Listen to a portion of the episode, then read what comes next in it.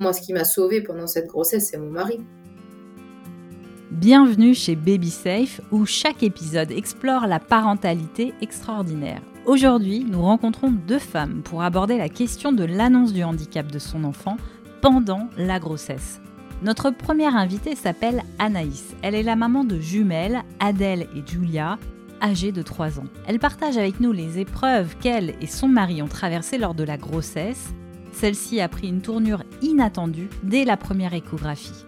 Anaïs nous dévoile les examens nécessaires, l'angoissante attente des résultats, les relations avec son entourage et comment tous deux ont pris une décision lourde de conséquences pour leur famille. Après Anaïs, ce sera au tour d'Alix Perrotet de s'exprimer. Cette sage-femme a fait le choix d'accompagner des parents vivant des grossesses complexes. Son objectif est simple, les aider à traverser ce moment aussi sereinement que possible, malgré les examens, l'annonce d'un diagnostic et les décisions difficiles à prendre. Elle nous expliquera comment se met en place l'accompagnement des parents, insistera sur l'importance de leur donner du temps pour faire un choix et surtout, elle les déculpabilise. Mais pour commencer, écoutons Anaïs qui nous raconte sa première échographie où tout a basculé. Ça s'est fait en deux, en deux temps, puisque euh, bah, il a regardé un bébé après l'autre. Donc il a commencé par euh, observer Adèle. Et donc pendant qu'il observait Adèle, il nous parlait, il nous disait ben là je regarde euh, ça, là je mesure ceci.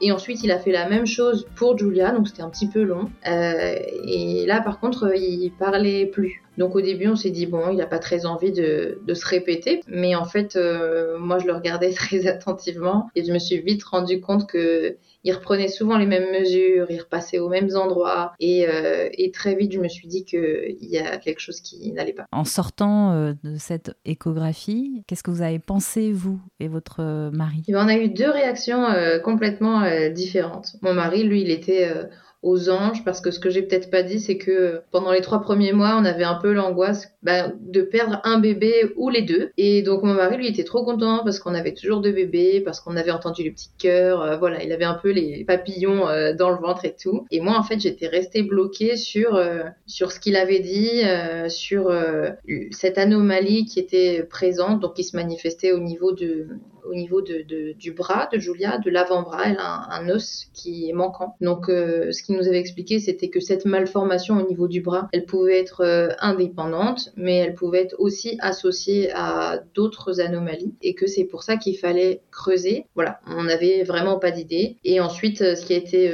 préconisé, bah, c'était qu'on revienne pour de nouvelles échographies tous les 15 jours. Hmm. Vous a-t-on conseillé de faire une amyosynthèse?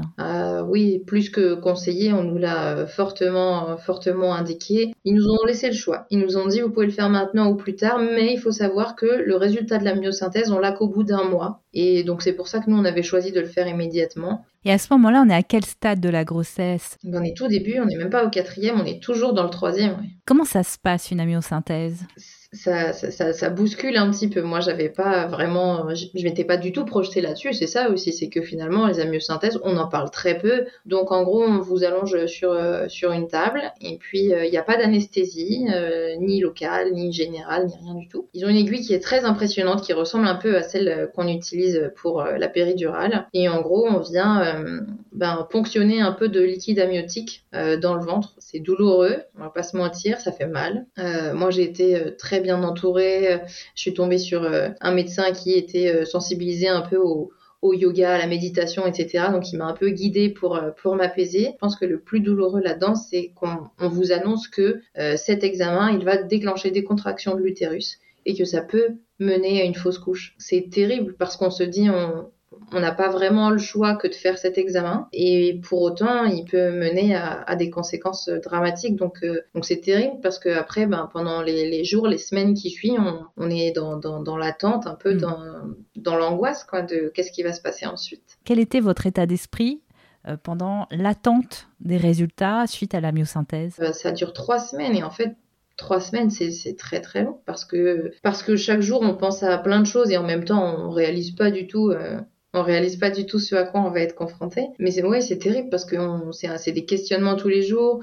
Euh, moi, je sais que nous, à ce stade, on n'en avait pas beaucoup parlé autour de nous parce qu'en fait, la réaction euh, des gens étaient presque plus angoissantes que la nôtre. Hmm. Et là, les résultats arrivent Eh ben, les résultats arrivent et on nous dit, euh, d'un point de vue génétique, tout va bien. Donc c'est super, c'est un vrai soulagement. mais pour autant, plus les échographies passent et plus on constate des anomalies sur chacune de nos filles. À quel moment ce diagnostic finit par arriver? Eh ben très tard, parce que euh, le diagnostic il arrive vers euh, le sixième mois de grossesse, au début du sixième mois. Donc on nous dit voilà, c'est euh, nous on a identifié le fameux syndrome de Vacterle, donc pour les deux, hein, puisque ce sont des, vraies jumelles, des monozygotes. Donc les deux sont atteintes, pas de la même manière, mais les deux, les deux sont atteintes. Six mois, c'est tard, c'est très très tard pour mettre un, nom sur, euh, sur un diagnostic, parce que euh, nous, au quatrième mois déjà, on nous avait déjà fait une proposition euh, euh, d'IMG, d'interruption euh, de grossesse, qu'on avait refusée, puisque à l'époque, ben, on savait pas nous dire justement est-ce qu'il y avait quelque chose de grave ou pas. Et puis le peu d'anomalies qui étaient visibles à ce moment-là, on nous disait qu'en gros, ça se prenait, ça se prenait bien en charge. Donc nous, on avait choisi de continuer. Au sixième mois, c'est déjà il est tard. Et puis nous, ça y est, ça fait six mois qu'on se sent parents. Elles ont des prénoms, elles bougent tous les jours, on leur parle. Et donc quand ça tombe, en fait, ce, ce fameux diagnostic, on est content parce qu'on se dit, OK, il y a quand même euh, une réponse, il y a quand même quelque chose, maintenant on est fixé et on va pouvoir penser à qu'est-ce qu'on met en place euh, derrière. Mais c'est aussi, euh, c'est aussi la fin d'un espèce de, je pense, de, d'optimisme un peu naïf. quand le, diagnostic tombe, on se dit, OK, c'est pour de vrai. Il y a, vraiment... il y a vraiment une maladie, une maladie orpheline pour le coup. Est-ce qu'à ce moment-là, vous en parlez à votre entourage? On se rend compte que le handicap, la maladie, euh, l'éventualité du deuil, et eh ben ça fait peur à beaucoup de monde. Euh, ça crée une espèce de malaise qui est inconscient, je pense, mais c'est juste que les gens ne savent pas vraiment comment comment vous aider, qu'est-ce qu'il faut dire, qu'est-ce qu'ils peuvent faire, alors que finalement on leur demande pas de faire quoi que ce soit. on, s'est senti, on s'est senti très seul. Comment avez-vous réussi à faire face aux émotions? C'est une question difficile parce que moi j'ai envie de vous dire que personnellement je n'ai pas réussi. J'étais vraiment, euh, euh, vraiment envahie par, euh, par l'angoisse tous les jours, par l'inquiétude, par la, tristesse, par ce sentiment de, de solitude, de d'injustice aussi quelque part. On se dit mais pourquoi pourquoi nous de culpabilité? Je crois que j'en ai entendu parler dans, dans un podcast précédent. Il y, a, il y a beaucoup de culpabilité. Moi ce qui m'a sauvée pendant cette grossesse c'est mon mari. En regardant vers l'avenir Comment envisagez-vous la vie avec Adèle et Julia et qu'espérez-vous euh, pour elles? Nous, tout ce qu'on espère, c'est qu'elles vont grandir du mieux possible, qu'elles vont s'épanouir, qu'elles seront fières d'être euh, qui elles sont. Et, moi, tout ce que je souhaite, c'est que voilà, qu'elles soient, euh, qu'elles fassent de cette différence-là une, une force. Merci Anaïs, votre récit démontre une force incroyable et je suis convaincue que vos filles y parviendront grâce à vous et votre mari. Maintenant, plongeons dans la deuxième partie de notre épisode et rencontrons Alix Perrotet, une sage-femme dévouée qui a fait le choix d'accompagner les parents traversant des grossesses complexes. Elle nous partage tout de suite les informations essentielles sur les examens à réaliser et les choix qui en découlent. Je dirais qu'avant même l'annonce du diagnostic, il y a plusieurs examens. C'est-à-dire que le premier examen va être l'échographie. Et après l'échographie, en fonction de ce que l'on voit, on va soit demander une échographie chez un référent. Souvent dans les, dans les gros hôpitaux, c'est le référent euh, du diagnostic anténatal. C'est des, des super échographes. Des échographes qui ont l'habitude de voir beaucoup de pathologies et donc ils ont un peu plus d'expertise euh, dans ce domaine. On peut demander des IRM aussi pour affiner certaines, euh, certaines choses. Et on va pouvoir proposer des tests génétiques.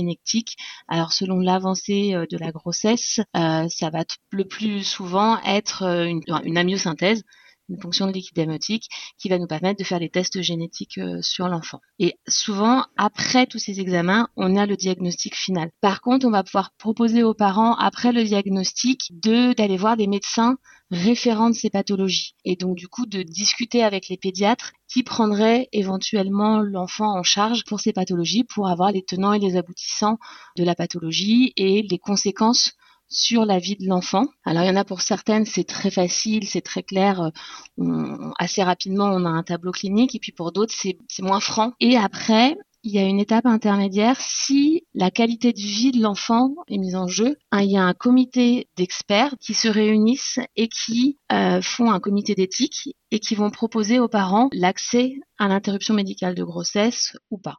Pourriez-vous expliquer en détail le processus de décision qui entoure ce type de choix? Existe-t-il des contraintes de temps ou d'autres critères qui influencent la décision d'y recourir pour les parents? Il y a une contrainte de temps qui est liée au euh, processus légal. C'est-à-dire qu'à partir du moment où on estime que la qualité de vie de l'enfant est suffisamment altérée pour, pour pouvoir proposer aux parents une IMG, il y aura d'abord une réunion pluridisciplinaire entre plusieurs médecins de discipline des gynécologues, des pédiatres, des généticiens qui vont se réunir et qui vont statuer sur le cas. Est-ce qu'il faut poursuivre les examens complémentaires parce qu'on n'a pas toutes les infos ou on a suffisamment d'éléments pour poser un diagnostic et on peut proposer cette option aux parents? L'option est proposée aux parents et ce sera aux parents d'accepter ou non cette proposition, mais ce ne sera jamais à l'équipe médicale d'imposer un choix.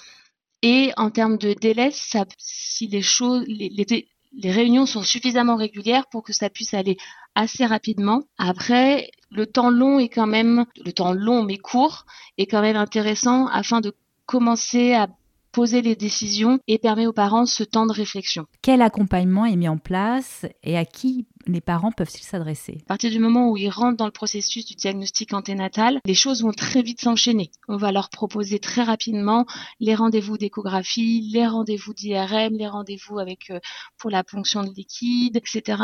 Les choses vont très très vite s'enchaîner au début, et puis après il va y avoir un espèce de temps suspendu dans l'attente des résultats, dans l'attente des relectures par les médecins experts, etc. Les tests génétiques sont très courts pour certains, de l'ordre de trois jours pour les trisomies, mais pour certains, pour d'autres tests, il faut attendre jusqu'à 15 jours parce que c'est une histoire de multiplication des petites cellules. Il faut que les cellules se multiplient pour que euh, pour qu'on puisse les analyser. Et donc du coup voilà, il va y avoir au début il va y avoir un espèce de rush, puis un temps de pause, le temps de poser le diagnostic, de, voilà, le temps euh, des examens.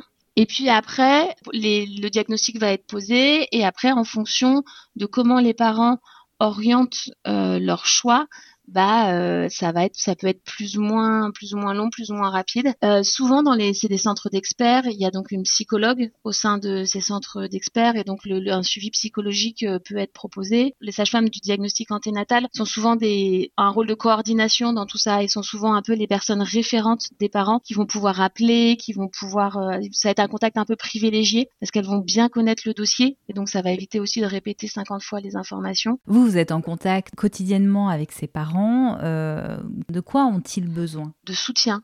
Ils ont besoin d'écoute et ils ont besoin de réassurance euh, dans, leur, euh, dans leur fonction de parents parce que quel que soit leur choix, moi je, considère que tous les choix sont des choix d'amour quel que soit le choix des parents, et, qu'on leur dise que leur choix, c'est le bon choix pour eux, ça me paraît essentiel. Quel conseil avisé pourriez-vous prodiguer aux couples faisant face à un diagnostic difficile pour leur enfant Deux choses, de s'entourer euh, de personnes euh, bienveillantes et qui leur font du bien, que ce soit d'un point de vue personnel ou d'un point de vue euh, de, professionnel de la santé. De, faire le tri, c'est pas le moment de venir se faire parasiter par les, jugements et les, gens qui pensent bien faire mais qui ne sont pas dans une attitude de non-jugement face à ce qu'on traverse. Et donc c'est le moment un petit peu de se créer un cocon de bienveillance et de, de quiétude. Comment sensibilisez-vous le public aux enjeux de grossesse euh, délicates et des choix difficiles qui en découlent? Pouvez-vous expliquer l'importance que vous accordez à cette sensibilisation et pourquoi elle est essentielle selon vous? Moi j'ai fait ce choix euh, de n'accompagner que les grossesses euh, qui se complexifient. Je trouve que c'est essentiel parce que c'est un peu les, parents euh, oubliés de, notre système euh, de prise en charge.